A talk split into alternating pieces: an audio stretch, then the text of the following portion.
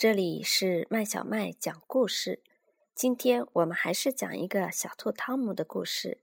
今天要讲的是汤姆的小妹妹。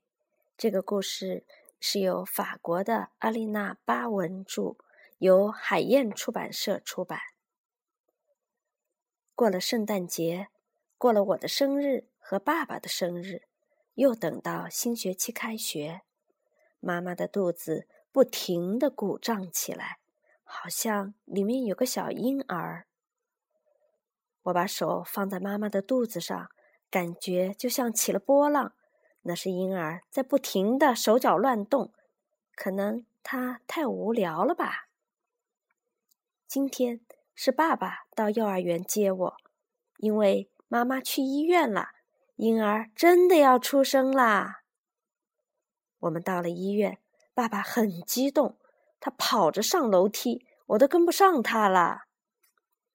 我们走进一个白色的房间，我想扑到妈妈的怀里，可是她却睡着了。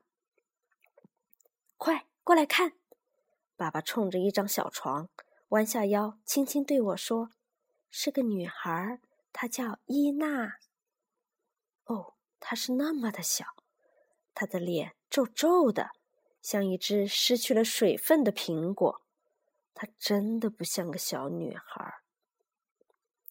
伊娜睁开眼睛看着我：“你好，伊娜。”我和她打了个招呼，但她却用细小的哭声回答我。我觉得很好玩。妈妈告诉我，她和伊娜还要在医院里待几天。为什么？你们生病了？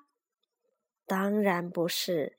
妈妈笑着说：“回到家，爸爸和我开始给伊娜准备房间。爸爸给墙贴上新的壁纸，我也动手做了好多装饰花环。我很愿意把我的卡车借给伊娜，就把它放在了伊娜的床下。星期六，妈妈带着伊娜回来了，好多人都来看他们，有的人我从来没有见过。”伊娜真是一个大礼物，大家都拥抱她，夸她漂亮。我感到没有人理我了。我想让伊娜看我玩皮球，差点把皮球扔到她的摇篮里。妈妈急忙阻止了我，因为伊娜正在睡觉。妈妈叮嘱我，伊娜睡觉的时候不要弄出声音来。可是。他老在睡觉。夜里，伊娜总是哭，她的哭声都把我吵醒了。妈妈还要不停的哄她，给她喂奶。我问妈妈：“伊娜还要在我们家待多久？”妈妈回答说：“伊娜是我的妹妹，她永远和我们在一起。”伊娜哭的时候。我给他唱我在幼儿园里学的儿歌，他马上就不哭了。只有我能哄伊娜，这是爸爸说的。大家都表扬我。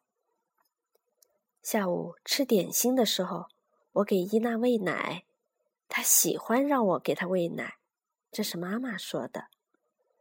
尽管伊娜经常哭，也不能和我一起玩皮球，可我。还是很喜欢我的小妹妹，我抓抓她的小脚丫，咯吱咯吱她，她就会开心的笑起来。我觉得我们在一起可真快乐。